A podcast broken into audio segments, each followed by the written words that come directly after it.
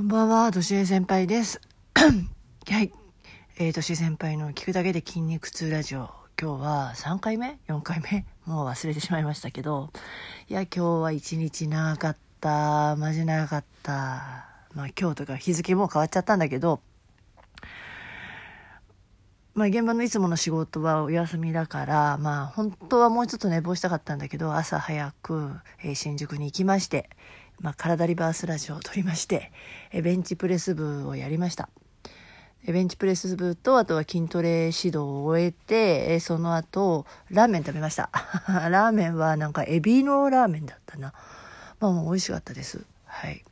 でそれを終えて今度は、まああのあるトレーナー仲間とちょっとお話をして、まあ、今後こういうことやっていきたいねみたいなことがちょっと、あの形になってきたのであお待ちくださいあそうそう栄養のことなんだけども私プロテイン作ってるじゃないですか。ででそのプロテインのまあ重要性プロテインをどうして飲んだらいいかっていうのはまあまあ毎日のようにお話ししていてもさやっぱり心配事ってたくさんあるみたいで子供に飲ませて大丈夫かなとか、まあ、内臓に負担はないのかとかいろいろあるんでちょっとその専門家っていうかねそれを専門にお話しできる人のところにちょっと行ってきて今度まあセミナーみたいのをやってもらうことに決めてきたのでそちらをお楽しみにしていてください。えでその方とちょっと食事をして、まあ、その人の開催するコミュニティに参加をしてきて、えー、とそれから筋トレ行ってきましたで筋トレは今日は、えー、とデッドリフトをやりましたあデッドリフトって今日ちょっとその体リバースの方ではねあの動画をお見せしたと思うんですけども床から重りを引っ張るという単純な 単純な筋トレです。あれ何やってるかっていうとあのー背面ですよね。要は背中の下や約尻からちょっと上の部分の部分を鍛える筋トレなのね。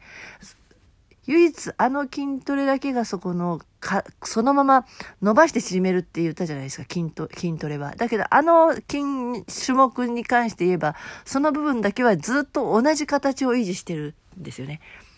わかるかな？言葉じゃなかなか伝えられないんだけどその重りがかかっているのを体で維持する筋肉を鍛えるんだよね。うん、ちょっとデッドリフトっていうとねまあ名前からして何をやってるのかなと思うんだけど私はあれ公式記録で100キロ上がったかな。パワーリフティングの大会に出てるんですけれどもパワーリフティングっていうのはベンチプレスと,、えーとデッドリフトとスクワットの3種目の競技の合計の重さの、えー、と合計で競う競技で、えー去年かな東京パワーリフティングで、えー、と優勝したんですよねその時は97.5ぐらいだったんだけれども今はまあ100キロぐらい上がりますはい。で私はまあベルトもしないしグローブもつけないもんもう素手と素手で生身の体でグワーッと上げるんですけどね、あれあのやっぱりフォームを間違えると腰を痛めます。でも今のところ私は痛めたことがないなと思って100キロ、うん。まあ、そのデッドリフトをやってきました。えーデッドリフトってやっぱりね重いから100キロ上げるって自分の中では一番重さを扱える種目だからもう全身が血がこう巡るんだよね。でデッドリフトをやると血管がわーって拡張してね体が真っ赤になって体が大きくなるんですよ。一瞬パンプアップするっていうのかな。もうそれが快感で面白くてやめられない。まあ結局、まあ、変態なんですけどね。でデッドリフトすうんまあそうだなデッドリフトすると何がいいかってまあ今度それはまた別の機会にお話しするとしての今帰ってきた深夜です。はい。えで今日はその交流会の中でねコミュニティの中で、まあ、あのある方とちょっとつながって知り合ってねあやっぱり、えーやっぱり外に出ていくべきだなと思って、まあ、実は今自分の娘が中国にいてね中国で建築家として仕事をしているんですよ。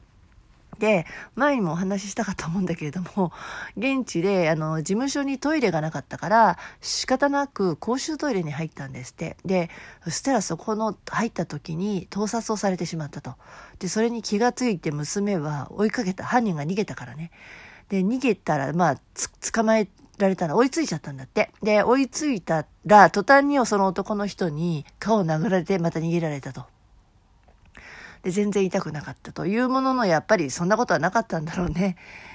えーうん、観光地にある事務所なんで人はたくさんいるんだけれどもやっぱりいざっていう時の声が声を上げたし助けてと捕まえてとは言ったんだけど多分その時のとっさの中国語がやっぱり何を伝えたかったのかっていうのは周りの人には分からなかったんだと思うんだよね。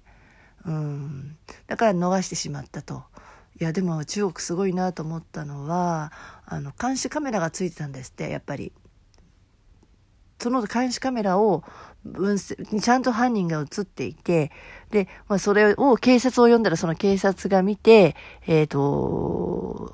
すぐに捕まったらしい。いや、警察自体はもうなんか半分なんか探そうとはしていない雰囲気だったんだけど、でも結構はっきりと防犯カメラには映っていたから、まあ中国のその地域はあれなんでしょうね。やっぱりもう街中に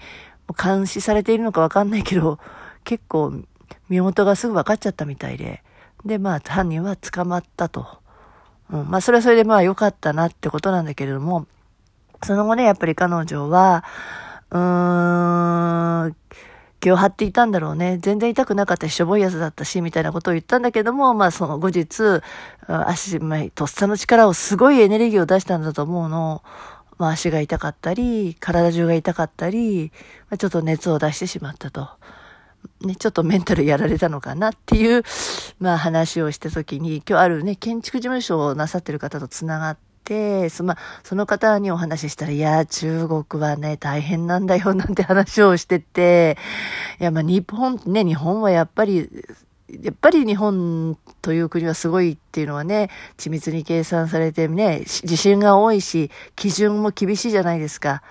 ね、まあ、とある事件が昔あってからというものは、その建築に対するいろんな基準がすごく厳しくなっているからこそ、まあ、安全でね、安心な建物が建っているんだけど、中国のね、あの、建設の仕方ってすごいらしいんです。私はその業界詳しくないから、